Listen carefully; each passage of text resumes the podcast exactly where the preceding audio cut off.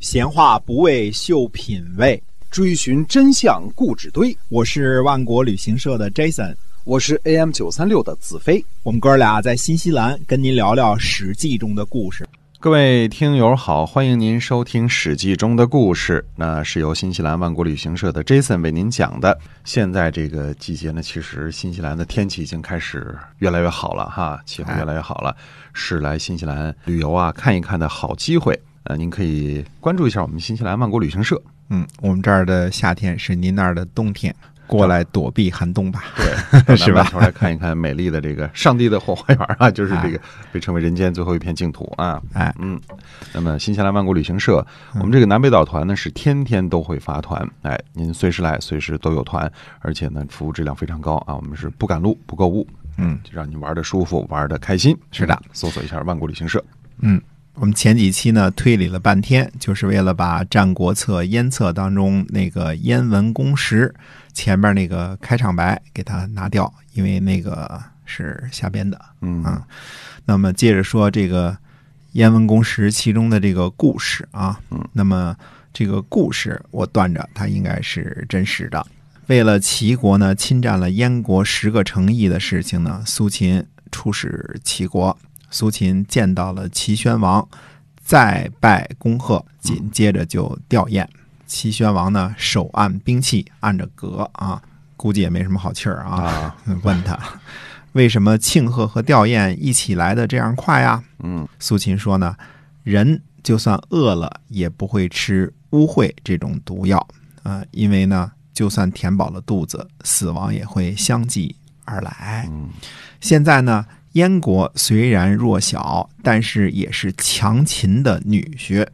大王呢，贪图十个城邑的利益，而和强秦结了仇。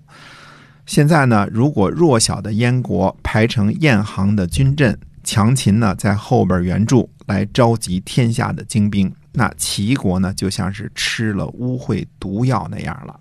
注意啊，秦昭襄王曾经在燕国做过人质啊，说明两国呢还是友好的。不是做人质就不友好啊，因为友好才要放人质。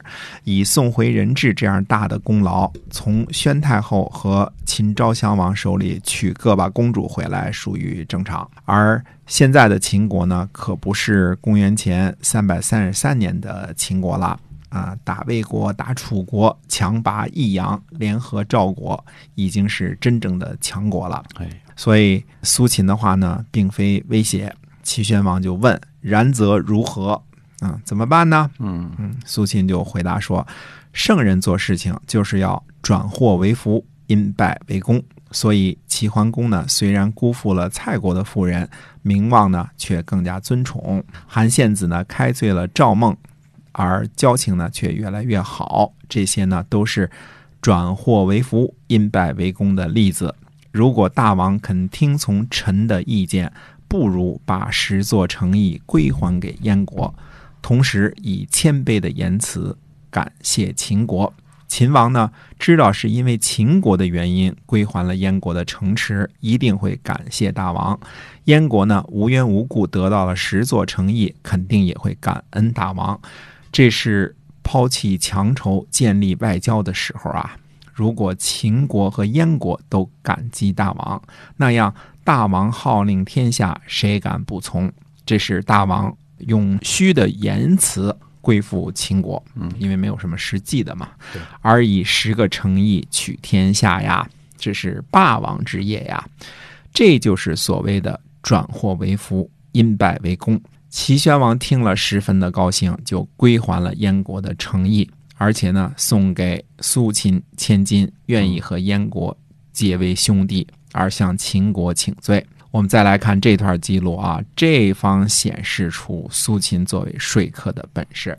一开始呢，又庆贺又吊唁，这个这个是做戏呢啊，嗯引起这个齐宣王的注意啊，知道必有疑问。之后呢，设比喻，用人饿死了也不吃毒药来反衬齐国的不治，威胁利诱，动之以情，晓之以理。所以，所有说服的本事呢，都用上了。嗯齐宣王呢，虽然一时兴起攻占了燕国十个城邑，确实是只见利益，没想后果。